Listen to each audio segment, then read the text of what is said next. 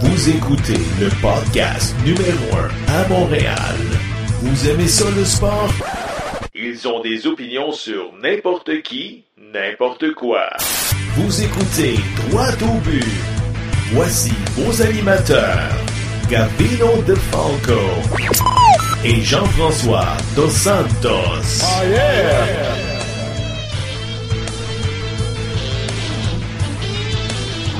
Il y a eu beaucoup de choses. Il n'y a pas une chose en particulier je peux pas dire une chose qui nous met où ce qu'on est aujourd'hui. Régul- Régularité. Est-ce que j'ai fait des bonnes choses? Oui. Mais c'est ça les réalités d'un DG. Tu vas faire des. D'en faire le plus possible de mieux que des mauvaises. Puis à l'époque, j'avais dit comment la blessure de Kerry avait fait mal. Puis c'est certain que nos partisans, puis plusieurs d'entre vous ne veulent pas l'entendre, puis je comprends très bien, mais c'est pas une excuse. Souvent, il y a- souvent des choses qu'on pense c'est une excuse, mais c'est une réalité.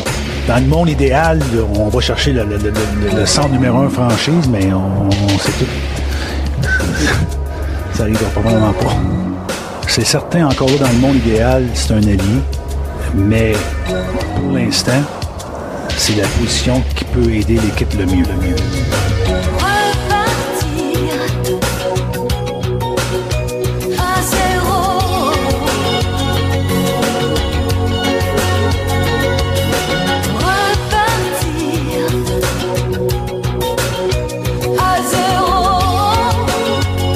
Messieurs, bienvenue au podcast Droit au but, édition du lundi 15 janvier. Mon nom est Gavino De Falco et je suis accompagné de GF Dos Santos. GF, comment ça va? Ça va super bien, merci toi. Oui, t'as-tu passé une belle fin de semaine? Écoute, comment tu peux pas avoir passé une belle fin de semaine malgré le froid avec tout ce sport, là, du bon football, du hockey? On n'est pas à plaindre. Chers auditeurs, on a tout un show pour vous aujourd'hui. Tout d'abord, on va jaser de la NFL et du Canadien de Montréal. Également, on a Carl Vaillancourt, journaliste au Journal de Montréal, pour nous parler de hockey olympique. Et dans le troisième bloc, on a Serge Vlaminx, le Père Noël, et Jérémy Filosa du 98.5. Également, JF, on a un invité spécial cette semaine. Oui, tout à fait. TechShare, c'est notre spécialiste en collection sportive. Écoute, je faisais du ménage dans mes dans mes trucs à maison, puis j'ai trouvé mes vieilles cartes de hockey, puis je me suis dit, ça vaut-tu encore quelque chose? Y a-tu Ouais. encore du monde qui collectionne? C'est vrai, hein? Fait que j'ai réussi à trouver dénicher TechShare, puis c'est vraiment un spécialiste. Ça va être vraiment intéressant. Euh, restez à l'écoute. Mais tout d'abord, JF, j'aimerais ça que tu me parles un petit peu de la conférence de presse qu'a tenue Marc Bergevin euh, dimanche le 7 janvier dernier.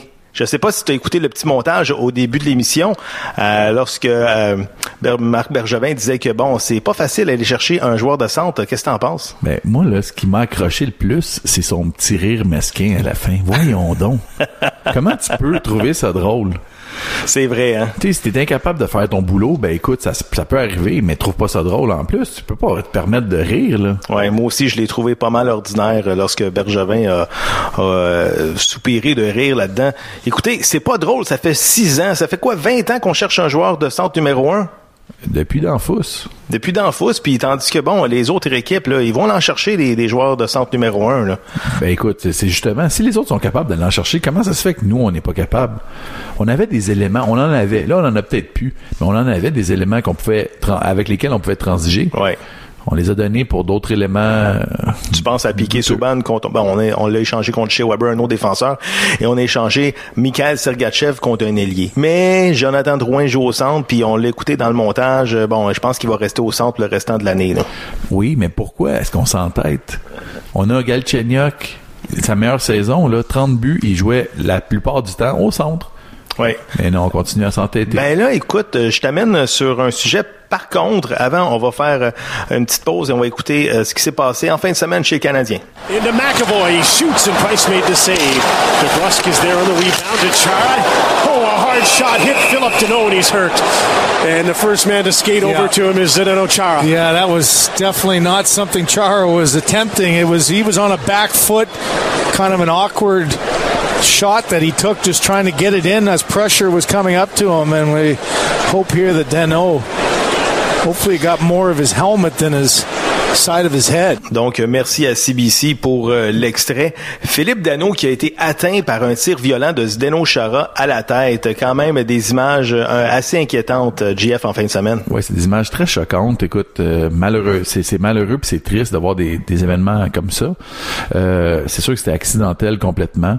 Un lancé à 123 km est arrivé sur la tempe, là, sur le bord de la tête. Ouais. C'est jamais euh, agréable. Puis là, en même temps, la question je me pose, euh, bon, Philippe Dano, probablement qui va être diagnostiqué avec une commotion cérébrale, va être parti au moins une couple de semaines. Mais là, sans Philippe Dano, sans Shea Weber, le Canadien est à 8 points des séries éliminatoires. Une grosse semaine chez le Canadien. Je pense que c'est euh, tout ou rien cette semaine. Les quatre matchs, on n'a pas le choix d'aller chercher les, les- au moins trois matchs sur quatre pour demeurer dans la course. là. Ça va être très difficile. C'est sûr que ça va être très difficile. Euh, si tu regardes le calendrier, là, on, on joue euh, lundi soir contre les Islanders. Ouais. Ensuite, on s'en va à Boston. Suivi Ouais. de Washington. On revient à la maison contre Boston encore une fois. Euh, c'est sûr que... Là, le match de Washington est vendredi soir et le match contre Boston est, est samedi soir. Donc, deux matchs en 24 heures. Est-ce que Anthony Amy va avoir un départ là-dedans ou? Non. C'est fini? Là? D'après moi, Niemi, euh, il sert à réchauffer le banc, puis ça, ça, ça Donc, c'est là, c'est Carey Price jusqu'à la fin de l'année. On n'a pas le choix, là. Ben, écoute, à moins qu'on soit sorti de la course, tant qu'on est dans la course, on n'a pas le choix, on y va avec nos meilleurs éléments. C'est quatre matchs difficiles là, cette semaine, là. surtout ce soir contre les Islanders de New York. Matthew Barzell, probablement qui va être nommé la recrue de l'année cette année. Euh, un point par match. Euh, la semaine dernière, deux buts, trois passes contre les Rangers de New York. Je pense qu'il a 19 ans. Un joueur de centre, repêché au centre. Et tu sais quoi? Il joue au centre à 19 ans. Ben oui, mais nous, on est, on est capable de les trouver. Il y a d'autres mondes qui sont capables de les trouver. C'est ça qui arrive. Aïe, aïe, aïe, aïe. Ensuite, bon. Le match à Washington, on n'a jamais de succès euh, à Washington. Euh, ça va être extrêmement difficile, euh, comme je vous dis. Puis, euh, par contre, j'aimerais ça que tu me parles un petit peu de la relève. T'es allé voir le Rocket de Laval, toi, en fin de semaine? J'ai été voir le Rocket, j'ai aimé le spectacle. Malgré la défaite, écoute, c'est c'est intéressant, une très belle arena. Euh, c'est sûr que le calibre, c'est pas du calibre de la Ligue nationale, là. mais bon, c'est quand même un bon spectacle pour le prix qu'on paye. Ouais. Euh, écoute, tu me, tu me parlais de relève, là? Oui, je te parle de relève. Bon, ben, Je suis en train de me frotter les mains. Là. Je disais, ah, OK, let's go, là, ça va être positif. Là. Bon, arrête de te frotter les mains, là. Ça vaut pas la peine. Écoute, tout le monde parle de Nikita Sherbak comme si ça, ça pourrait être notre sauveur, là. Mm-hmm. Oublie ça. Comment ça? Il est complètement insipide. OK. Ben voyons. Sans saveur. Toujours en arrière du jeu. Il a peur de se faire frapper. Euh, il prend des mauvaises punitions. D'ailleurs, sa Ouais. punition a coûté le match. OK. C'est sérieusement, là, c'est, il a peur de se faire frapper. Il arrive, puis... Ah, mais c'est un choix de première ronde. On peut pas démissionner sur un gars de même. Ben, je te dis pas de démissionner. Je te dis, regarde si- s'il y a une valeur quelconque, échange-le puis ça presse. Fait qu'il n'y a pas le cœur à l'ouvrage, le Nikita Sherbak. Vraiment pas. Ça, j'ai été très déçu. Ouais. Combien t'as payé tes billets? Une quarantaine de dollars. Quarantaine de dollars? Bon. Puis j'étais euh, très, très bien placé. Sérieusement, qualité-prix, là? Bon, ben, le Rocket, un bon spectacle. Par contre, hier, c'était la pratique Provigo au Centre Bell. Ben oui, une pratique, bon, ouverte probablement à- à- au public. C'était pas mal, bon, c'était gratuit ou ça coûtait des pinottes. Euh, seulement à peu près 10 000 personnes qui ont, euh, qui ont été au Centre Bell pour aller voir une pratique, tandis que auparavant, l'amphithéâtre était quand même assez plein. Là. Ça, je pense, c'est un message clair à la direction du Canadien. Là. Si le monde s'arrachait les billets dans le passé, puis là, la place est vide. Ouais, hein? Je pense que c'est un message clair à l'organisation. Ça, je- où c'est qu'on s'en va? Où est-ce qu'on s'en va? Écoute, je pense que les, les pratiques Provigo, je crois que c'est les vrais fans qui vont là. Tu sais, c'est pas des détenteurs de billets de saison, c'est, c'est des, des pères ou des mères de famille qui ont pas beaucoup de sous, qui vont à la pratique. Écoute, même pas plein. C'est monsieur, madame, tout le monde Même qui, pas plein. qui va aller voir justement un spectacle. Des fois, de donner la chance. Tu sais, c'est pas tout le monde qui a, les moyens de se payer des billets. Les prix sont tellement exorbitants. Puis, non, ça intéresse pas le monde. Pourquoi? Parce que le spectacle est pas là. Jeff, on a à peu près trois minutes pour parler de NFL en fin de semaine. Wow! T'as écouté euh, au moins euh, au moins les quatre matchs en fin de semaine, c'était incroyable. On, a eu au moins trois euh, trois matchs sur quatre vraiment intéressants. C'est sûr que la victoire des Pats c'était sans équivoque contre les Titans du Tennessee. Mais écoute, comment t'as aimé ta fin de semaine NFL Et c'était incroyable. là. Tu regardes les matchs, puis tu sais, je vais revenir avec mon, mon match favori a été celui des Vikings. Ouais, on va revenir tantôt, là, mais je- on va garder ça pour euh, le, le, le Sunday. Là. On va garder D'accord. ça pour le On- dessert. On va commencer avec le premier match qui Ouais. était Atlanta qui visitait euh, les Eagles de Philadelphie. Ouais. Atlanta était favori. ouais, sur la route, c'est vrai. Ben voyons donc. Les Ouais. Eagles, je comprends pas. Ah ouais, mais euh, les, les, les, les Phillies, mais les Eagles, euh, pas leur corps arrière numéro un. Carson Wentz était blessé. C'est Nick Foles euh, qui était le, le partant au poste de corps. Ouais, mais Nick Foles, c'est pas un jambon, là. Ah ouais, mais quand même. Il est capable de faire le travail. C'est lui qui était en poste avant que Wendy arrive. Non, mais les Eagles ont été chanceux dans ce match-là un peu. Là. À un moment donné, tu sais, T'as pas de champion passe sans des- chance. Ouais, c'est sûr. Une passe décochée, euh, ça dévie euh, sur le genou d'un joueur adverse et puis les Eagles reprennent le ballon. Oui, et je pense que les deux équipes ont mal joué, mais les Eagles ont euh, finalement euh, gagné ce match-là. Effectivement, écoute, euh, mais selon moi, la meilleure équipe l'a remporté quand même. Dans l'autre match, bon, les Patriotes qui l'emportent quand même assez facilement contre euh, euh, les Titans du Tennessee. Malgré la zizanie qui se passe au niveau là de justement l'entraîneur-chef, Tom Brady, Monsieur Kraft, c'est pas grave. Ils sont sur le terrain, ils mettent les différents de côté, puis chacun met son ego justement pour montrer que c'est eux les meilleurs. Ta prédiction pour la semaine prochaine entre Jacksonville et euh, les euh, Patriotes de la Nouvelle-Angleterre, ça va-tu finir euh, par euh, 14 points et moins ou? Ben écoute, on euh, s'entend que les Patriotes vont gagner ce match-là? les preneurs à gage ont mis la, la ligne à 9.5. Je crois que c'est beaucoup. Ah ouais, 9 Mais- 5. Mais je suis un fan des Pats. Je peux pas aller contre les Pats. Fait que les Pats, d'après moi, vont réussir à couvrir malgré la grosse défensive Ouais. des, des Jaguars. Là, je pense que les Pats sont capables de, de Écoute, non seulement remporter, ouais. mais Dans l'autre, battre le spread. dans l'autre match, rapidement, là, euh, les Steelers de Pittsburgh étaient quand même assez favoris pour gagner ce match-là contre euh, les Jaguars de Jacksonville. Écoute, tu marques 42 points à domicile, puis tu t'inclines 45 à 42. Impardonnable. Effectivement, impardonnable, mais tu peux pas jamais mettre la, la défensive des Jaguars. Tu peux pas prendre ça à la légère. là. Uh-huh. C'est une solide défensive. Et offensivement, ils ont fait le travail aussi. Fait que et voilà. Et le match de la fin de semaine, Anna, écoute, c'était vraiment incroyable. Les Saints de la Nouvelle-Orléans face euh, notamment aux Vikings du Minnesota. Quelle fin de match! Hey, les deux dernières minutes là, c'est ça, ça va devenir un match classique. C'était incroyable. Puis on a l'extrait, on écoute. Thielen left. Marshawn Lattimore 12 yards from Adam. Case on a deep drop. Steps up in the pocket. He'll fire to the right side. Caught by Diggs. Stay oh, he got loose. Oh, my God. 30. No. 10. Touchdown. Are you kidding me? It's a Minneapolis miracle. Stephon Diggs and the Minnesota Vikings have walked up on the New Orleans Saints. It's a 61-yard Minneapolis miracle. Mais non, ça se peut pas, là. Ça ne se peut pas, le Minneapolis Miracle. Écoute, moi, j'étais dans mon salon, je dis, ben non. Je pense que j'ai resté la bouche ouverte avec des chips dedans au moins deux minutes. Oh là là. Non, ça n'a pas de bon sens. là. Quelle fin de match. Puis, écoute, il n'y a aucune équipe là-dedans qui méritait de perdre, là. Non, deux, deux grandes équipes. Euh, écoute, ça va peut-être être la première fois qu'une équipe va recevoir le Super Bowl Oui, c'est vrai, les Vikings. chez eux. Mhm. Par contre, je pense pas que ça va arriver parce que je pense que les, les Ah vont gagner la semaine Je pense prochaine. que les Vikings, ce sera pas l'équipe Cendrillon de cette année, quand même. Mais encore une fois, ils vont être, ils sont favoris par 3.5 selon les preneurs à Ah gage. ouais, ah ouais. Puis, Ah, c'est intéressant. mais les, les Eagles, ils sont au- dans le siège qu'ils préfèrent être, celui des underdogs. Ils s'enlèvent toute la, la pression, puis ils vont quand même livrer le travail. Ça va être intéressant. C'est ce qui complète le premier bloc. Après la pause, on rejoint Carl Vaillancourt du Journal de Montréal. Le podcast Droit au but est fier d'accueillir un nouveau collaborateur à l'émission. Il s'agit de Carl Vaillancourt, journaliste au Journal de Montréal. Carl, comment ça va? Ça va super bien et toi, Gavino? Oui, ça va super bien. Carl, merci de prendre le temps pour le podcast Droit au but. Si tu le veux bien, ta chronique d'aujourd'hui porte sur l'équipe de hockey masculine qui représentera le Canada aux prochains Jeux olympiques dans moins d'un mois en Corée du Sud. Peux-tu nous parler un peu de l'alignement qui défendra les couleurs du Canada?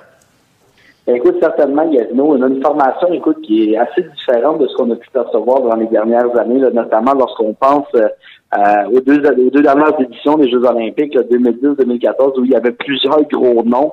Euh, c'est pas le cas cette année, on le sait, là, notamment en raison euh, de la situation entre la Ligue nationale et le Comité international olympique. Là, on sait que les joueurs de la Ligue nationale n'y participent pas.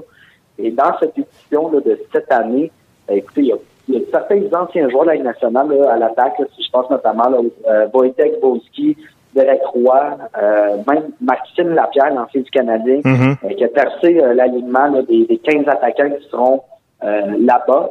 Maintenant, du côté des défenseurs, écoute, c'est quelques défenseurs qu'on connaît rapidement. Là. Chris Lee, qui est un des meilleurs défenseurs là, de la Ligue continentale russe, euh, qui lui va probablement être le corps arrière sur l'avantage numérique. On pense notamment également à Marc-André Gragnani, euh, qui a joué quelques matchs en Ligue nationale avec les Canucks de Vancouver et qui n'a pas eu une très longue carrière toutefois. Euh, mais à la défense, ça se alignement là, plus de défenseurs euh, n'ont pas été en mesure de vraiment s'établir dans la Ligue nationale au fil des ans. Puis, euh, Dans je les pense. buts. Oui, dans les buts, il y a l'ancien du. Canadien Ben Scrivens, je pense. Oui, mais ce sera probablement pas lui qui va être le partant là, lors de- de- du premier match face à la Suisse là, le 15 février. On pense, on pense beaucoup plus à Kevin Poulain, euh, l'ancien gardien but auxiliaire de Yaroslav Alak là, avec le- les Highlanders de New York. Donc, on risque de voir Kevin Poulain là, devant le filet. C'est le troisième gardien de l'équipe canadienne. On sait bien, là, c'est... euh, ben oui, il y a Dan Scrivens, mais il y a également Justin Peters, euh, l'ancien des Hurricanes euh, de la Caroline, qui va être également là, dans, euh, devant le filet peut-être lors du tournoi. Et c'est sûr que c'est difficile de déterminer qui sera le premier gardien. parce que trois gardiens de but euh, qui n'ont jamais vraiment eu un rôle de numéro un dans la Ligue nationale de hockey, on peut le dire. Carl, euh, d'après toi, est-ce qu'il y a des joueurs qui ont été oubliés afin de faire partie de l'équipe canadienne? Écoute, c'est sûr et certain que lorsque j'ai vu l'alignement sortir, il y a plusieurs noms que je n'ai pas perçus et je suis un peu inquiet lorsque je constate les joueurs qui ont fait partie de cette édition 2018. Je pense notamment euh, au jeune, euh, jeune attaquant Jake Evans. Pour ceux qui ne le connaissent pas, c'est un choix de septième ronde du Canadien de Montréal en 2014. Puis euh, Jake Evans, là, c'est, il est à 28 points dans la première division de la- des rangs universitaires américains en seulement 22 parties. Puis il y en a beaucoup qui disaient au début de l'année que c'était peut-être un des un des de ceux qui pouvaient peut-être ravir le trophée Obi Baker remis au meilleur joueur des rangs universitaires américains. Fait que c'est peu dire à quel point il est talentueux. On l'a ignoré, même s'il était de l'équipe canadienne dans la Coupe Spengler. Euh, il y a notamment Maxime Talbot, l'ancien des Pingouins, un gars avec beaucoup d'expérience, beaucoup de talent, euh, qui a été ignoré. Ça, c'est juste à l'attaque. Puis à la défense, déjà que la défensive n'est pas très, très éloquente à l'heure actuelle, on a laissé passer Simon Després, un ancien choix de premier Ouais. tour des Penguins de Pittsburgh. On l'a tout simplement ignoré. Puis lorsque je regarde les huit défenseurs qui vont prendre part euh, au tournoi, je peux dire, je suis certain qu'il en aurait déplacé quelques-uns de l'alignement, sans aucun doute.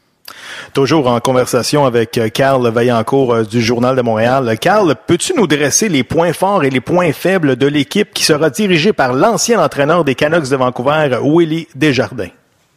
Écoute, ça, c'est peut-être un des points forts. Euh, Willy Desjardins, un qui a beaucoup d'expérience dans la Ligue nationale de hockey, un gars qui connaît bien son hockey, qui a quand même emmené les Canucks de Vancouver plusieurs fois en séries éliminatoires lorsqu'il était là-bas. Euh, donc ça, ça va être à surveiller. Le coaching va être très important, mais également, je pense que c'est l'éthique de travail. On a une équipe euh, qui n'est pas nécessairement basée sur le talent, mais beaucoup de joueurs là, travaillant. Je pense notamment là, Andrew Ebbett, euh, un joueur qui a joué dans la Ligue nationale quelque peu, des joueurs d'énergie. Puis c'est un peu ça que ça prend dans des tournois de longue durée comme les Jeux olympiques. Donc, ça sera intéressant de voir. Maintenant, est-ce qu'on aura la vitesse? Ça, c'est ma plus grosse interrogation à la ligne bleue. Lorsque je regarde là, les, les huit défenseurs là, de l'équipe canadienne, là, c'est une des plus grandes lacunes, je pense, la vitesse au niveau euh, des coups de patin à la défense. Euh, on sera pas, d'après moi, en mesure de compétitionner là, avec les meilleures équipes du tournoi au niveau de la vitesse. Ça, c'est sûr et certain qu'offensivement, on n'est pas vraiment une menace, encore moins défensivement. Donc, ça risque d'être un tournoi euh, qui ressemblera pas aux deux dernières performances du Canada, là, selon moi. Carl, euh, le Canada a remporté la médaille d'or lors des deux derniers Jeux olympiques, soit en 2010 et en 2014. D'après toi, est-ce que le Canada peut répéter l'exploit une troisième fois consécutive? Écoute, on se le cachera pas, on est très loin des éditions de 2010-2014. De mon côté, à moi, là, je serais surpris de voir le Canada franchir les quarts de finale. Ah oui, tant que ça. Pourtant, ils ont quand même bien fait à la Coupe Spangler. Ouais, mais ce qu'il faut savoir, c'est que la Coupe Spengler, là, ce sont des équipes de la Ligue suisse. Euh, puis on est très loin de même la Suisse qui est dans le, segment du Canada, dans les rondes de qualification. On va rencontrer la Suisse, la République tchèque et la Corée du Sud. Excepté la Corée du Sud, les deux matchs ne seront pas gagnés. On a perdu 4 à 1 dans les matchs de, de préparation euh, face à la République tchèque euh, de Canada. Et euh, contre la Suisse, on n'a pas joué encore, mais je te disais, la Suisse, une équipe basée sur la vitesse, Mhm. ça risque de donner des ennuis à la défensive. Moi, là, je serais vraiment pas surpris de voir le Canada terminer peut-être même troisième de son groupe Ah, euh, ouais. derrière la République tchèque et la Suisse. Je peux te dire à quel point le Canada, pour moi, cette année, euh, on a vraiment raté le bateau. On verra bien, là, mais je m'attends pas qu'il soit dans- parmi euh, les rondes de médailles euh, du côté euh, de l'équipe canadienne cette année. En 30 secondes, ton équipe favorite pour le tournoi, j'imagine que ça doit être, bon, les Russes, on va les appeler comme ça là, pour l'exercice.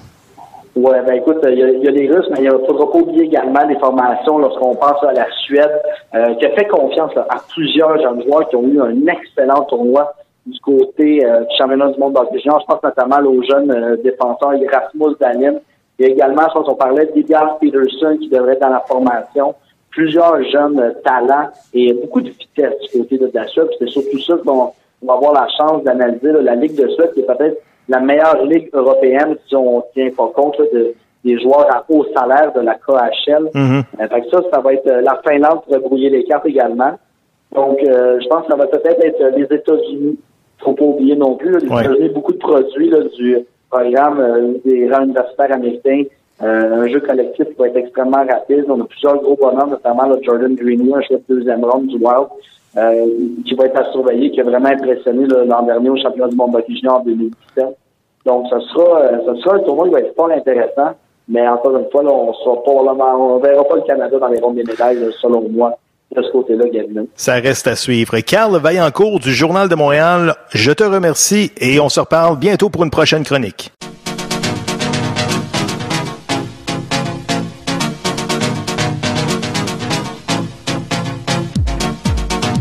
Le podcast Droit au but est fier de recevoir aujourd'hui un passionné de cartes de hockey. Il aime tellement ça qu'il a décidé d'ouvrir une boutique à Repentigny. On accueille aujourd'hui en studio Tech Cher. Tech, comment ça va? Ça va bien. Et vous, guys? Ouais, ça Super, va merci. super bien. Tech, ma première question, c'est d'où c'est que ça vient euh, la passion pour toi de- des cartes de hockey? La passion des cartes de hockey, ça vient de mon père, dans le fond. Euh, nous autres, euh, on, était grandi, on a grandi à Saint-Jean-Port-Joli, à Québec. Euh, puis mon père, il allait au dépanneur du coin, nous acheter des paquets de cartes au Peachy dans ce temps-là. Fait que euh, la passion est venue de là. J'ai commencé à aimer le hockey à cause des Nordiques aussi de Québec. Ah oh ouais. boy. Là, Oh boy. Là, présentement, tu as 38 ans, donc tu as connu un petit peu les Nordiques, mais ça fait comme 20 ans qu'ils sont partis. Là, euh. Ouais, j'ai connu les Nordiques. Mon père, il prenait pour euh, les Nordiques, puis son coach préféré, c'est Jean Pagé. Ah non, pas, euh, Euh, Pierre Michel Ber- Pagé. Pierre- Michel Bergeron. Ah, Michel. Bergeron, Ah, oui, ok. Michel Bergeron. Écoute, euh, Tech, euh, tu peux-tu nous dresser un petit peu l'historique des cartes? Il me semble que dans les années 80, euh, il y avait seulement des OPG, puis euh, tout d'un coup, dans les années 90, ça l'a poussé comme des champignons. Là. Ouais, dans les années 80, dans le fond, c'est ça. Il y avait juste euh, la compagnie OPG qui faisait des paquets de cartes. Mhm. Euh, dans les années 90, tu as eu Pro 7, tu as eu Score, euh, tu as eu plusieurs, plusieurs marques, tu as eu Platinum, Mhm. euh, puis Upper Deck aussi, évidemment. Euh, Donc le marché s'est dilué un peu là, dans les débuts des années euh, 90. là. Effectivement. C'est pour ça que les années 90, à cette heure, les cartes des années 90, ils en ont fait tellement de production que ça vaut pr- pratiquement plus rien sur le marché. Mais avant de, avant de revenir aux cartes, j'aimerais ça que tu me dises, bon, comment ça se fait que tu es rendu un détaillant de cartes de hockey? D'où c'est que ça vient? Tu dis, tu t'es levé un matin, tu t'es dit, moi, je vais m'ouvrir une boutique de cartes de hockey. Comment c'est arrivé, cette, affaire-là? là? Mais moi, dans le fond, c'est la passion que j'avais. Euh, avant de commencer à m'ouvrir un magasin de cartes de hockey, j'avais, je travaillais à la banque TD, justement, à la banque. Mhm. Euh, Tu avais étudié en finance, je pense. Ouais, j'ai étudié en finance euh, pour pouvoir avoir ma job. Puis à un moment donné, j'étais, euh, je travaillais, puis mon directeur de banque, il m'a donné une conférence, il m'a averti parce que je passais trop de temps sur Internet au boulot. j'étais tout le temps sur Internet, je gossais ces cartes, là. je faisais des échanges via Internet quand je travaillais.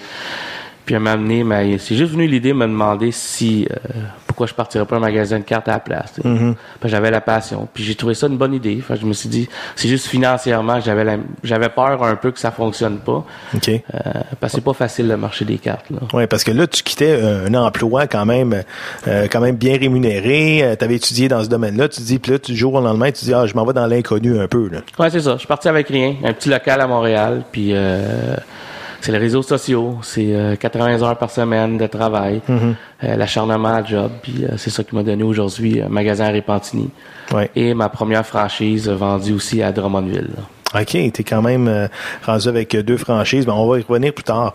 Mais là, écoute, là, là t'es rendu avec euh, là ta première semaine de travail. Là. Tu dis j'ai ma boutique, tout ça. Puis là, t'avais combien de cartes en magasin à peu près? Là? Est-ce que tu vendais seulement des cartes ou tu vendais d'autres choses? Ben, j'ai commencé à vendre des boîtes, c'est sûr. Mais euh, quand tu commences au Québec, un magasin de cartes de hockey, les fournisseurs, sont, ils n'ont pas confiance en toi. Parce qu'il y a beaucoup de boutiques qui ouvrent puis qui ferment. OK. Fait qu'ils commencent à te donner 5-6 boîtes de chaque produit. Fait que tu peux pas faire d'argent. Donc, si tu veux faire ton argent, c'est en vendant des cartes de hockey. Oui, j'en avais pas mal. OK. Écoute.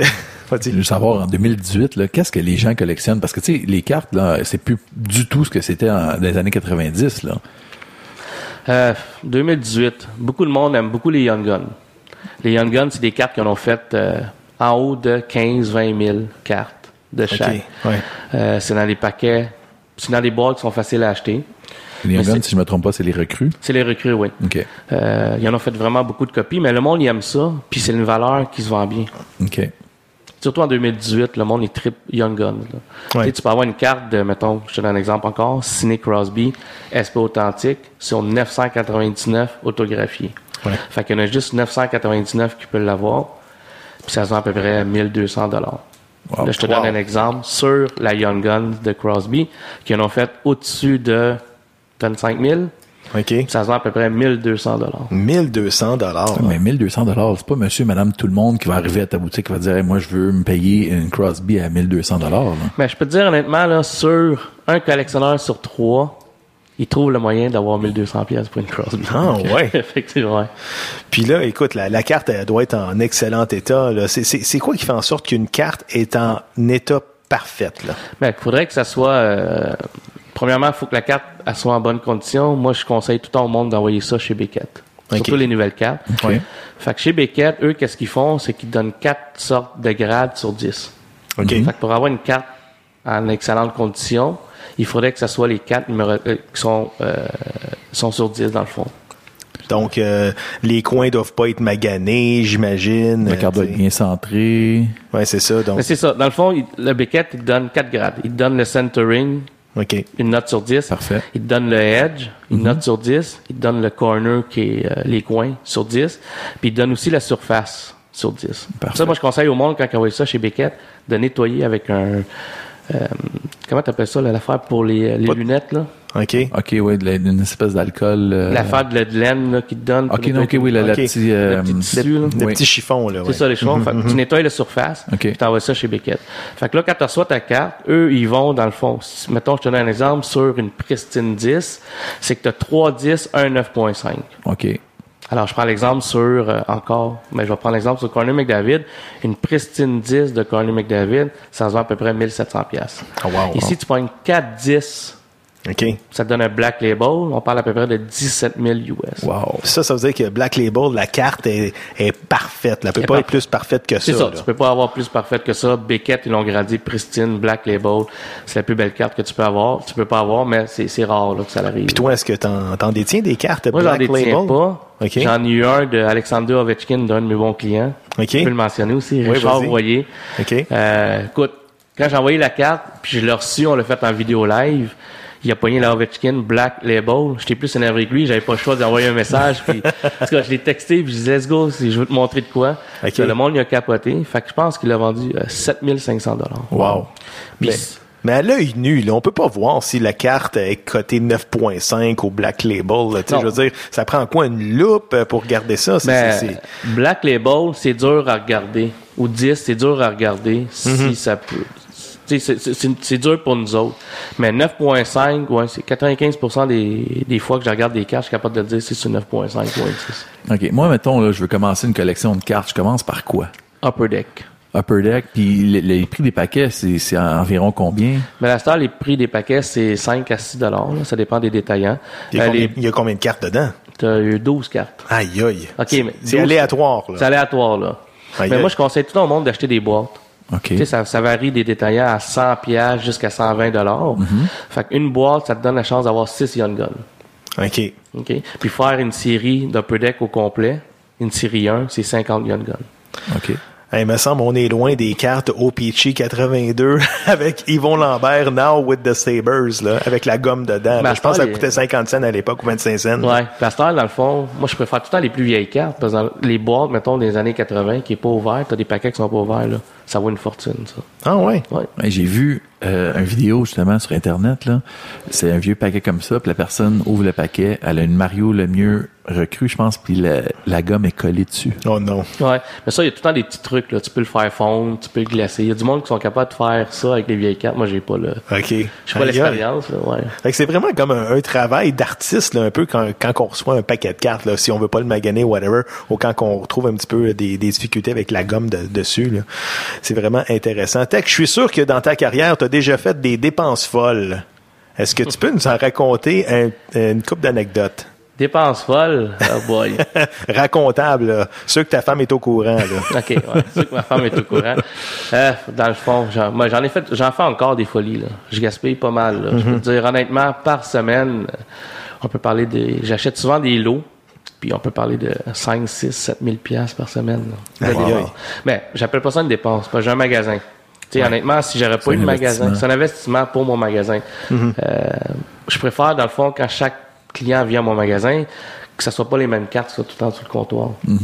Parce qu'à un moment donné, ça vient plat. Tu sais, la personne, elle vient, elle regarde ça, elle dit, bon, OK, il n'y a plus grand-chose, il n'y a rien l'autre semaine, c'est la même affaire. Bon, un moment donné, il va changer de place. Ah, c'est sûr. Puis une carte, on, est-ce qu'on peut la bargainer? Mettons, là, bon, on regarde souvent les émissions un, un peu, euh, tu sais, de prêteurs sur gage à, à la télévision. Mettons, là, tu, tu la listes à 200 dollars. Est-ce que quelqu'un peut arriver et dire, ah, moi, je te donne 150 pour? Oui, ça arrive souvent, ça. Dans le fond, euh, c'est ça que je parlais, le prix Beckett. Beckett, dans le fond, c'est le livre où ce que tu peux voir les prix de tes cartes, mais c'est pas nécessairement le prix que ça se vend. C'est une carte qui vaut 200 pièces, ça peut se vendre 50 pièces. OK. Puis nous autres, on le sait de toute façon entre collectionneurs. Quand ils viennent au magasin, ils savent comment. Tu sais, ils savent, OK, bon, t'as une carte de... Je donne un exemple, Carey Price, Young Guns. Carey Price, quand il était hot, là, il se vendait à peu près 250 pièces, 300. À Star, 125 pièces. Hein? Ouais. Puis la carte a été évaluée à 250 dollars. Comment ça se fait que ça a perdu de la valeur de même? Mais c'est comme à la bourse, dans le fond. Si le joueur, il est bon, Plus la de carte, demande. c'est ça. Tu sais, Price fait trois matchs de suite blanchissage, je te garantis que sa carte, elle va monter à 250. Ouais. Aïe, aïe, c'est, vraiment, C'est vraiment intéressant. Ouais, dans le fond, c'est c'est vraiment comme la bourse. Tu Il y a beaucoup de monde qui pense que des cartes, c'est bébé lala. Là. Mhm. Mais honnêtement, là, c'est du monde qui sont en business. Ok. T'as des collectionneurs, t'as des businessmen. Hein, vraiment intéressant. Écoute, euh, Tech, j'aimerais ça que tu me parles des cartes qui valent le plus cher sur le marché, là, dans l'histoire récente là, de la Ligue nationale de hockey. Là. Mais à ma connaissance, euh, la carte la plus chère que j'ai vue, c'est euh, Wayne Gretzky recrue. PSA 10. Ils en ont fait juste une, mais ils en ont juste trouvé une à date. 465 000 US. Hein? Pardon? 465 000 la carte? US, ouais. Aïe, aïe. Ouais. Ouais. C'est pas pour n'importe qui, là, mais wow. c'est- Non. Puis euh, la carte que moi, je connais la personne qui l'a achetée, Mm-hmm. euh, c'est la Corner McDavid, 80 000 US. C'est une carte dans un paquet de. Euh, 15-16, tu as 5 à 7 cartes à l'intérieur. Le paquet, il coûte 1500 dollars. Le paquet de cartes. Ça, il- 1500 dollars pour un paquet. c'est- un paquet. ça doit être introuvable, là, ce paquet-là. Là. Non, il y en a encore, mais tu sais, ce que tu risquerais, 1500 pièces. Ouais. C'est comme s'acheter un gratteux à 1500, là. Oui, parce que, je veux dire, j'ai vu du monde ouvrir des boîtes, là, pour 1500 dollars, puis en avoir pour 100 pièces dans sa boîte. Ouch. Là, t'es fait là, toi, t'es là au magasin, le client, il t'achète ça, il pogne rien, il dit, Hey, combien tu me le rachètes, tech? Mais tu sais, tu viens de me payer 1500. Ouais, c'est ça. un peu mal à l'aise. Aïe, aïe, aïe. C'est ça. C'est la Corner McDavid, dans le fond, c'est la Shield. OK. C'est un morceau de chandail. Le, du N- le logo d'NHL. là. Puis C'est un de un. Fait qu'il y a juste une personne qui peut l'avoir. Puis c'est autographié. Aïe, aïe. 80 000. 80 000 piastres. Ouais, c'est ça que, que je disais tantôt. Les cartes, là, ça n'a plus rien à voir avec tu sais, les années 90. C'était des morceaux de chandail, des signatures authentifiées. C'est vraiment quelque chose de spectaculaire. Ouais, ça l'a changé pas mal. Tu sais, si tu regardes un Pavel bourré recru Upper Deck Young Guns, euh, ça vaut, je pense, 5 dollars. Hein? Ouais. Me, semble, me semblait ça, ça valait au moins plus que, que ça. Si tu prends le joueur le moins bon des Canadiens de Montréal, Mike McCarron, mettons, Ouais, mettons, ouais. je pense que c'est 15 pièces sa carte. Hey, Ça a vraiment changé, hein? Ça Ouais. a vraiment changé.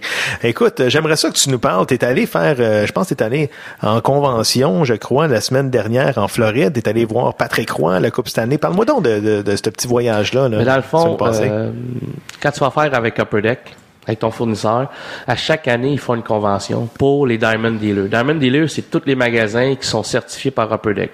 OK. Fait que s'il arrive quoi que ce soit avec un client qui a eu un problème avec une boîte de cartes, puis tout, nous, on peut les aider. Fait que Ok. c'est pas tous les magasins qui sont Diamond Dealers. Fait que là, le fournisseur, il t'invite à aller faire un tour euh, à la conférence. Là-bas, t'es, t'es gâté, là. T'arrives là-bas, le mat- t'arrives le soir, un gros party, là, avec euh, du vin à volonté, l'alcool à volonté, un gros buffet, puis beaucoup de cadeaux qu'un peu deck te donne. Ah ouais? Ça, c'est la première journée. La deuxième journée, c'est sûr que c'est des conférences, c'est tellement plate. Tu passes cinq heures en conférence, mais euh, ils prennent soin de toi. Tu sais, le déjeuner, euh, le dîner, puis le souper, là, t'ouvres des paquets de cartes, des boîtes de Ils vous annoncent des nouveaux produits qui s'en Ouais, ils viennent? nous annoncent des nouveaux produits, ils nous parlent de, ils nous parlent comment on peut être meilleur, puis dans le fond, c'est ça. OK. Ils nous entraident, dans le fond. Tu as eu la chance de rencontrer Patrick Roy, je pense. Oui, j'ai rencontré Patrick Roy OK. euh, à Planète Hollywood. J'ai rencontré Barry Sander. OK. Tu rencontres tout le temps deux vedettes. Ouais. L'année passée, j'étais à la Phoenix, j'ai rencontré Mike Tyson. Wow. Wow. Fait qu'il te donne un cadeau là, avec Mike Tyson, puis Mike Modern. un coup de poing ou... Non, on... on, était sur le ring. On a juste pris une photo avec lui. OK. Euh, mais pour moi, Patrick Roy, ça a été le, ça a été magique. Ben, Est-ce que tu avais sa carte euh, recrue? Euh, non? Non, t'as pas, t'avais pas le droit d'amener de quoi. Parce que moi, je l'aurais su. Moi, j'ai une grosse coupe Stanley chez nous, là, puis je fais signer tous ceux qui ont gagné une coupe Stanley dessus. Tu sais, j'ai Ted OK. Lindsay, Gordy Hall, je les ai toutes, là, les plus beaux. OK. là, OK. Mm-hmm. Bobby Hall. Puis l'avoir su, je l'ai ramené. Parce que Patrick Roy, de toute façon, tu peux plus rien faire avec. Il est exclusivité avec euh, Upper Deck. OK. C'est ça. C'est ça. Mais dans, ton, dans ta boutique, on, on trouve pas juste des cartes de hockey. Tu peux-tu me dire quels autres objets de collection que, qu'on leur retrouve? Mais t'as beaucoup de mémorabilia, des artefacts, comme euh, des bancs du Forum de Montréal autographiés, des chandails autographiés. Euh, j'ai beaucoup de cadres autographiés aussi. Euh, des mini coupes Stanley, des briques. Des briques. Puis je peux parler d'un peu d'anecdote des briques, d'où ça vient. Euh, premièrement, c'est Robert Girard qui, euh, qui nous fournit. OK. Moi, c'est le seul gars, un des seuls gars que j'ai confiance au Québec pour des artefacts autographiés par des joueurs des Canadiens. Euh, lui, dans le fond, qu'est-ce qu'il faisait? C'est quand ils ont démoli le Forum de Montréal, ils ont commencé à acheter les briques. Puis lui, euh, il a trouvé une idée. Il dit, écoute, moi, je vais les prendre. OK. Puis il a commencé à tout à- prendre les briques gratuits. OK. Il a commencé à faire signer les joueurs dessus. Hein? Puis là, il a mis sur une plaquette. Puis là, Guy Lafleur, c'est ça qu'il nous disait. Il dit, Guy Lafleur, il dit, ah, pourquoi tu fais ça? C'est pas bon, c'est pas beau, puis tout. OK. Puis à cette heure, c'est devenu, euh, Ah, c'est vraiment cool. Mais un banc du forum, là, est-ce que tu en as gardé un pour euh, ton, ton sous-sol ou. euh, ouais, mon man cave, c'est sûr. Euh, moi, j'ai Patrick Roy et Jean Béliveau dans mon man cave. Wow. Wow. Dans le fond, moi, c'est tous les, les Canadiens de Montréal.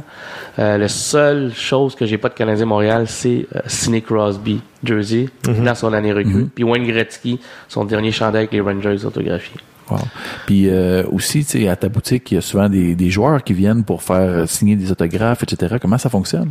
Le fond, moi, je fais affaire avec euh, Marc Juteau. Lui, est avec Classic Auction. on, on fait affaire ensemble. La dernière fois, j'ai fait venir Charlie Lindgren. Ça a souvent bien été. Mais moi, je tripe sur Charlie Lindgren. C'est Ok. mon joueur. là. Même s'il est présentement avec le Rocket de Laval, tu tripes sur euh, Charlie est- Lindgren. il est à 15 minutes du centre. Oui, c'est vrai. De toute façon, il va sûrement être le gardien numéro 2 l'année prochaine euh, chez le Canadien. Mais pourquoi Charlie Lindgren? Je sais pas, j'ai tout aimé les gardiens des Canadiens de Montréal. Je trouve, depuis Patrick Roy, moi, mon joueur avant Patrick Roy, c'était Rick Wansley. Ben oui, Je sais pas si tu te moi rappelles aussi. avec les Canadiens ben de oui, Montréal. Ben oui, ben oui, j'ai, sa carte euh, Rick Wamsley, puis en plus j'ai sa carte Steinberg. Ben ça, tu te souviens pas de ça, mais j'ai des cartes de Steinberg, Non. des Canadiens de Montréal. Je me souviens juste de Rick Wansley recru. C'est au Peachy, oh si je m'en souviens bien, je pense que c'est 83-84. Ouais. Il y avait des pattes bruns puis un casse blanc. Ouais, Écoute, ouais, tellement belle cette carte-là. Depuis ce temps-là, j'ai tout le temps trippé. Euh, Carey Price, c'est sûr c'est le meilleur, mais ses cartes sont trop chères. Fait que j'avais pas les moyens pour moi personnellement de le collectionner. Fait que je me Mm-hmm. suis dit, je vais aller avec Charlie Lindgren. J'avais confiance en lui. Puis ça fait longtemps que je le ramasse. Là. Ouais. Avant que le monde y pense qu'il va jouer dans la Ligue nationale et tout, puis ça c'est arrivé cette année. Puis Charlie Lindgren, il a, il a été dans ton magasin, puis je pense qu'il y a eu quand même beaucoup de monde cette journée-là. Puis écoutez, euh, je vous invite les auditeurs à aller faire une petite recherche euh, sur Internet. Euh, il y a même TVA Sport qui a fait un reportage sur ta boutique euh, Tech. Lorsque Charlie Lindgren est venu faire un tour. Oui, ben c'est ça. Écoute, au début, j'avais peur. Tu sais, j'avais peur un joueur des Canadiens, euh, quand il est pas trop populaire, qu'est-ce que le monde, comment ils vont réagir. Tu sais. Il arrive là, j'en ai pour deux heures, après 15 minutes, il n'y a plus personne. Ouais, ouais, ouais, c'est plate un peu pour lui. Mais écoute, ça a duré les deux heures, même deux heures et demie.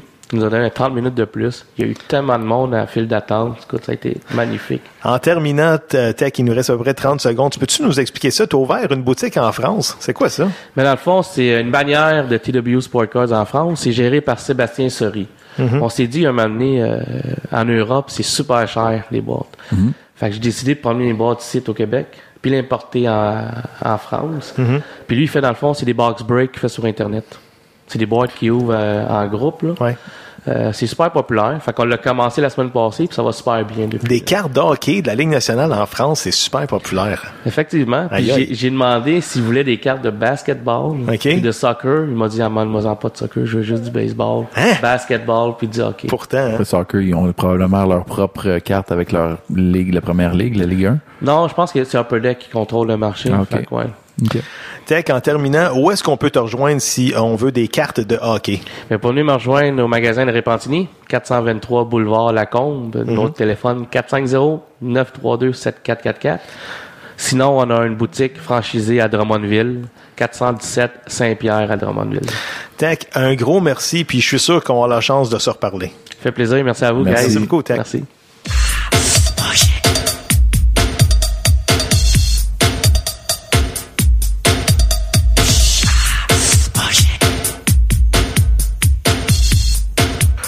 Rejoindre notre collaborateur du 98.5, Jérémy Filosa. Jérémy, comment ça va? Ça va très bien, ça va très bien, messieurs. Jérémy, c'est confirmé, le milieu de terrain et joueur désigné Blairim Jemaili ne sera pas de retour avec l'impact de Montréal, ce qui laisse un trou béant au poste d'attaquant box-to-box, comme on dit. Le camp d'entraînement s'amorce dans deux semaines et il me semble qu'il y a beaucoup de travail qui attendent Adam Braz et ses hommes. Qu'est-ce que t'en penses? Ben, premièrement, tu veux dire dans une semaine, c'est même pas dans deux semaines, c'est dans Ok, une ouais. semaine. Euh, non, non, écoute, c'est- c'est c'est- c'est catastrophique comme situation, là. Euh, Je sais que là, euh, Joey Saputo dit Ah ben c'est une belle opportunité pour euh, euh, trouver un autre joueur. Écoutez, là, Blairim Zemaili, là, ça a pris deux ans à régler ce dossier-là. Deux ans on a travaillé pour l'amener à Montréal. Ça ça se remplace pas en claquant des doigts un joueur comme ça. En plus qu'on avait déjà des déficiences au poste de milieu de terrain. Euh, que là, on perd un gars comme Blairim Zemaili. Écoute, il reste plus rien. Au milieu central, là, il reste Piet puis Donadel. Piet, euh, un jeune joueur qui est encore en apprentissage, et Donadel euh, qui, est- qui est sur ses dernières rondes. Non, écoute, c'est incroyable. Là. Il n'y a absolument rien là, dans le milieu de terrain pour l'impact présentement. Je viens de le mentionner, le camp d'entraînement commence dans une semaine. Pire encore, le marché des transferts européens ferme ses portes le 31 janvier.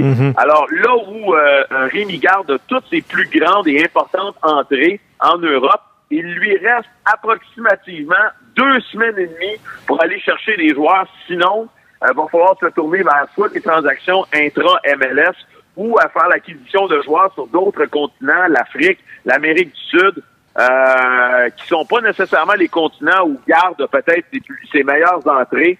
Moi, je suis extrêmement inquiet. Ceci dit, l'impact a beaucoup d'argent à dépenser avec le allocation money qui a été ajouté cette année. Euh, c'est 2,8 millions de dollars qu'on a ajouté à chaque équipe en plus du 1,2 de l'année passée. Donc, au total, ça fait 4. Puis en plus, tu peux dépenser euh, euh, le 1,2 de, de cette année, l'année prochaine. Fait que si tu veux, tu peux dépenser 5,2 millions juste en argent d'allocation cette année. Ça, c'est de l'argent qui sort pas des poches du propriétaire. Là. Fait qu'il y a de l'argent là. Mais tabarouette que moi, tu sais, quand on disait à la fin de la saison, il y a du pain sur la planche, ben moi, j'étais certain qu'on aurait commencé le travail euh, au mois de novembre. Ben nous voici à la mi-janvier, puis le travail n'est même pas encore commencé. On a appris la semaine passée que Marc Dos Santos a amené le Delta de San Francisco au championnat euh, nord-américain de soccer, qui a signé avec le Los Angeles FC. C'est un gars de chez nous. Tu penses pas que l'impact aurait dû le considérer? Écoute, l'impact, là, ils ont bien, bien, bien, bien de la misère, malheureusement, à faire de la place aux leurs. Tu sais, regarde combien il y a d'anciens de l'impact euh, qui sont dans l'organisation présentement. On peut pas dire qu'il y en a une tonne. T'en as deux présentement, t'as Eduardo Sebrango et Patrice Bernier. Ouais, non, c'est ça. T'as pas grand monde. Tu peux ajouter Simon Gatti, peut-être. Mais tu sais, avec le nombre d'anciens qui ont joué pour l'impact de Montréal, il devrait en avoir beaucoup plus au sein de l'organisation. Puis c'est malheureux à dire, mais t'as beaucoup plus d'anciens membres, des Québécois, des joueurs ou des coachs qui sont partis d'ici puis que ça a mal fini, puis avec, avec qui l'impact malheureusement n'a aucune relation que de joueurs avec qui ça a bien fini puis que tu peux appeler. Ouais, je vais te le dire, là, cette année, là, ils, ils- vont célé- célébrer les 25 ans d'histoire de l'impact de Montréal. là. Mhm, Ils, vont avoir de la, ils vont avoir de la misère à, à- à- regrouper une vingtaine de gars qui, qui ont vraiment le goût de venir célébrer les 25 ans de l'impact à cause de la façon dont, dont ça s'est fini. Puis ça, là, pour moi, là, chez l'impact, il y a un gros, gros, gros, gros travail à faire. Ça, là, on pourrait vraiment prendre des notes de ces Canadiens de Montréal. Chez le Canadien, même si ça finit mal, euh, t'es un ancien du Canadien, tu vas toujours demeurer un ancien du Canadien. Les portes euh, euh, du, du alumni sont toujours ouvertes pour toi. Si tu as des problèmes euh, dans ta vie ou tu vas aller voir Mhm. un match, les portes sont toujours ouvertes. Peu importe la façon dont ça s'est terminé. Puis ça, là, l'impact a un gros travail à faire parce que malheureusement, l'ego de Joey Saputo trop souvent fait en sorte que ces, ces, ces relations-là sont maganées, sont ruinées. Tu te souviens comment ça finit avec Marc Dos Santos? Ouais. avec l'entrée de l'équipe en MLS. Écoute, il avait très bien fait l'année précédente, il avait gagné un championnat. L'année suivante, on l'a cavalièrement sorti. On avait même amené, même amené Jesse Marsh pendant que lui était encore là. Des affaires font pas dans le monde du sport. Jérémy, il nous reste à peu près 30 secondes. Selon euh, beaucoup de sites de rumeurs, euh, l'Impact aurait fait une offre au défenseur Zakaria Diallo. Euh, Diallo évolue présentement en Division 2 en France. Un grand défenseur qui mesure 1m90. Ça peut pas nuire dans la surface de réparation. Ton commentaire? Ben non, écoute, c'est sûr que ça peut pas nuire, mais encore là, là on s'entend, là, ça prend plus que ça. Là. Tu sais, moi, là, les, les acquisitions secondaires, là, n'énerve pas le poil avec ça. Là. Ça prend des gros noms. Tu sais, là, t'as perdu Miley, t'as perdu Ciment, t'as perdu Oyongo, t'as perdu Bernier. Ça, c'est quatre cadres de l'année passée. Mhm. T'en as pas remplacé un. Fait que, tu sais, euh, avant de, me- de m'exciter, là, c'est bien beau là, de l'amener ici, c'est un Canadien, tant mieux, bien correct, là. Mais ça prend des acquisitions beaucoup plus convaincantes et, et pertinentes que ça euh, pour euh, faire de l'impact un club compétitif parce que présentement, là, il gagnerait même pas le championnat de la USL. Là. Il, il serait Ouais. même pas compétitif en USL. Jérémy Filosa du 98.5. Merci d'avoir pris le temps. OK, salut! Merci. On retrouve notre collaborateur Serge Vlaminx afin de parler sport universitaire. Serge, comment ça va? Ça va très bien, ça va très très bien. J'ai vu beaucoup d'actions en fin de semaine dans le sport universitaire, toujours très passionnant. Serge, j'ai lu cette semaine sur ton blog que le journaliste de Trois-Rivières, Steve Turcotte, a mentionné que le hockey universitaire est le meilleur produit rapport qualité-prix à la veille d'un match opposant les Patriotes au Redmond de McGill. Peux-tu nous en parler un peu? Écoute, je peux te dire que je peux te dire que les deux équipes n'ont pas fait mentir euh, Steve. Puis quand je parle de si j'ai mentionné le nom de Steve Scott, c'est que j'ai énormément de respect pour ce journaliste-là. C'est un gars avec un très bon jugement.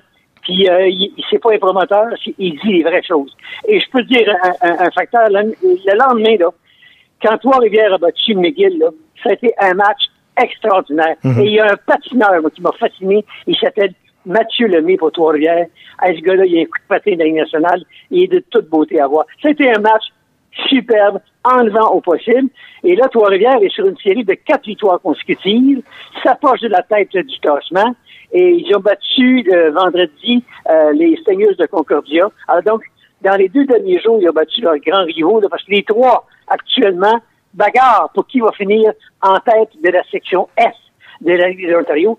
Si les trois équipes du Québec terminent en- dans les trois premiers rangs, là, ça sera une première depuis la saison 2008-2009, donc, tu vois, après dix ans.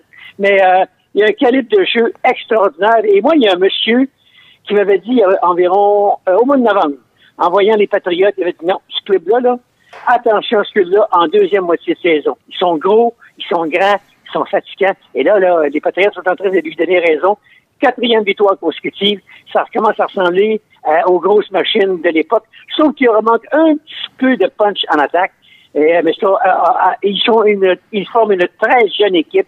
Ça va être très intéressant à suivre. Et mais bien sûr, il y a aussi la grosse machine rouge, les Redmond de McGill, dirigée par Kelly Knobs. Ça, c'est toute une équipe de hockey. Ça, je peux dire ça. Moi, là, j'ai rien à vendre. Mais si jamais quelqu'un veut voir du vrai bon hockey actuellement, là, Mhm. à Montréal, Viens voir un match McGill-Concordia ou un match Trois-Rivières-McGill. Tu vas avoir de l'action. Merci. Ben, c'est un rendez-vous, c'est sûr qu'on va y aller. Serge, cette semaine, je crois que tu as eu la chance de rencontrer la fille de Pierre Vercheval, c'est-à-dire Claire Vercheval. Claire qui s'aligne depuis deux ans avec la formation des Martlets de McGill au volleyball. Je pense que tu as des anecdotes à nous raconter, là. Elle est, elle est un leader du, du même genre que le père était un leader au football. Et j'ai fini mon texte en disant que je voudrais vous dire qu'elle est plus agréable à interviewer que le père, mais c'est pas vrai. Non, non, mais l'arbre tombe pas loin de l'arbre. Elle, a- elle a le même, si tu veux, le- la même joie de vivre que son père euh, transmettait. Mhm. Euh, Pierre était un gentilhomme euh, pour les médias aussi. Quand on était confrères comme journaliste, j'avais un plaisir fou à travailler avec Pierre.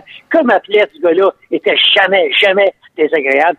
Claire, c'est une un leader, et c'est que- c'est une attaque, une, une attaque, voyons, une attaquante de, première qualité. Mhm. Elle, euh, elle, elle pourrait intéresser éventuellement l'équipe nationale du Canada.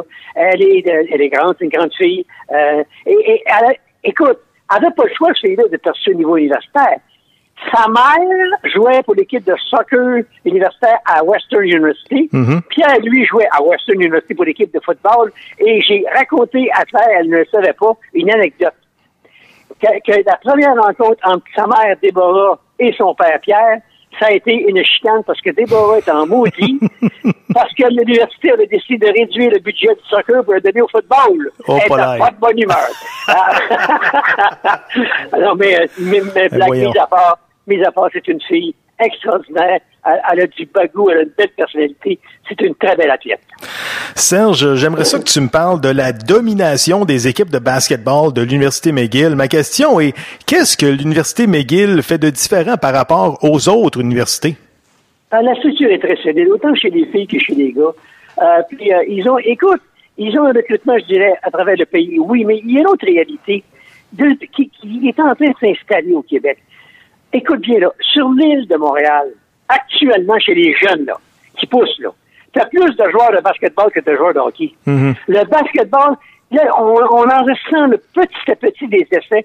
Il y a de très, très, très bons athlètes en- au niveau de basketball. Et McGill, avec Ryan Thorne et euh, David Deaviro chez les gars, c'est deux entraîneurs de grande qualité qui ont des, euh, des, des contacts avec euh, le programme olympique euh, et chez les filles et chez les gars. D'ailleurs, les, les Martlets de McGill sont les championnes canadiennes en titre puis rien n'indique qu'elles vont, euh, qu'elles vont être arrêtées.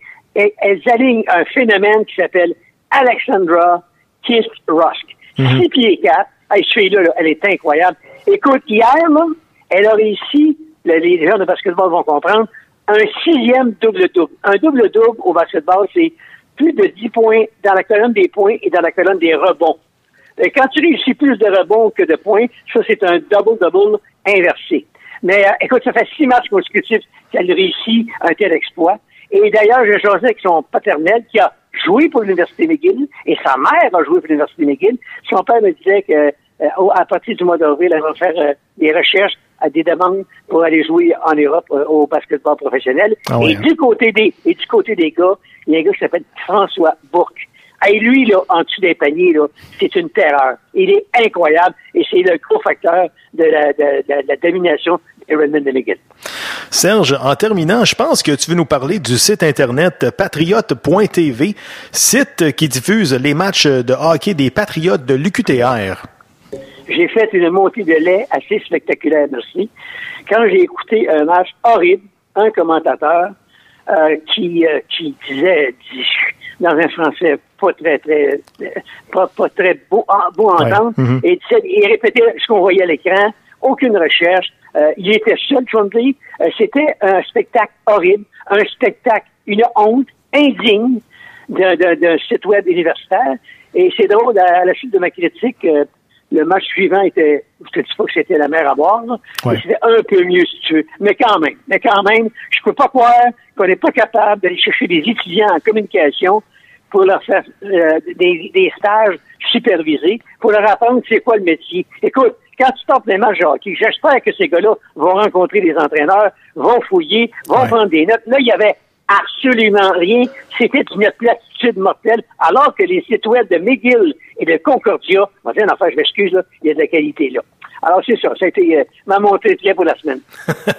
Serge, un gros merci, puis on se reparle la semaine prochaine pour une autre chronique. Pas de problème, mon cher. Merci.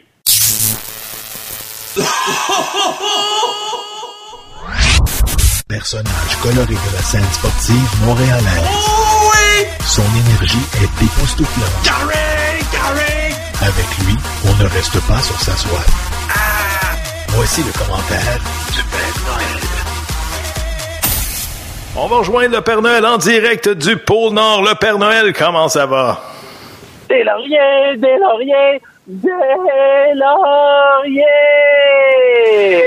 Ben oui, écoute, Nicolas Deslauriers qui marque tout un but face aux Bruins de Boston. Ton commentaire, Père Noël? Ah, Delaurier, c'est la bougie d'allumage euh, du Canadien. On va dire de quoi? Il lance au net, il drive le net, il sort les épaulettes, et ça finit tout par ça. Euh, on va dire de quoi? Là, on longe pas Delaurier. Là. J'étais à la veille d'aller m'acheter son chandail. Écoute, euh, Père Noël, par contre, euh, dans le match de samedi, le Canadien qui s'incline 4 à 3 en fusillade face aux Bruins de Boston et la différence, Brad Marchand. Tu l'aimes-tu, toi, comme joueur, Brad Marchand? Moi, Brad Marchand, sérieux, là. Lui, là, je te le pognerais, là, puis je te le rendrais dans la bande, je te décollerais ça au scraper, ça sera pas trop long. Mais Brad Marchand, c'est un bon joueur de hockey, c'est un joueur qui est cheap, il a un gros nez, je te l'effouerais solide de lui, mais sa force, c'est qu'il lance au but, puis comme Nicolas Deslauriers, le but qu'il a scoré contre Boston samedi soir, il a lancé au net, il a pogné le goaler par défaut, il était pas prêt, il était sûrement en train de regarder les pitons des estrades au Bell.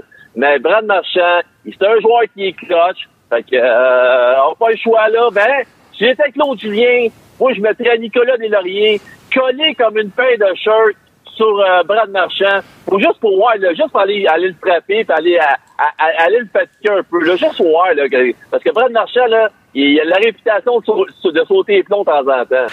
Père Noël, le Canadien, quatre gros matchs cette semaine. Je te nomme le calendrier. Lundi soir à Montréal face aux Islanders de New York. Ensuite, on s'en va mercredi à Boston, vendredi à Washington et on termine la semaine au Centre Bell face à ces mêmes Bruins de Boston. Combien de points sur huit, le Canadien, Père Noël?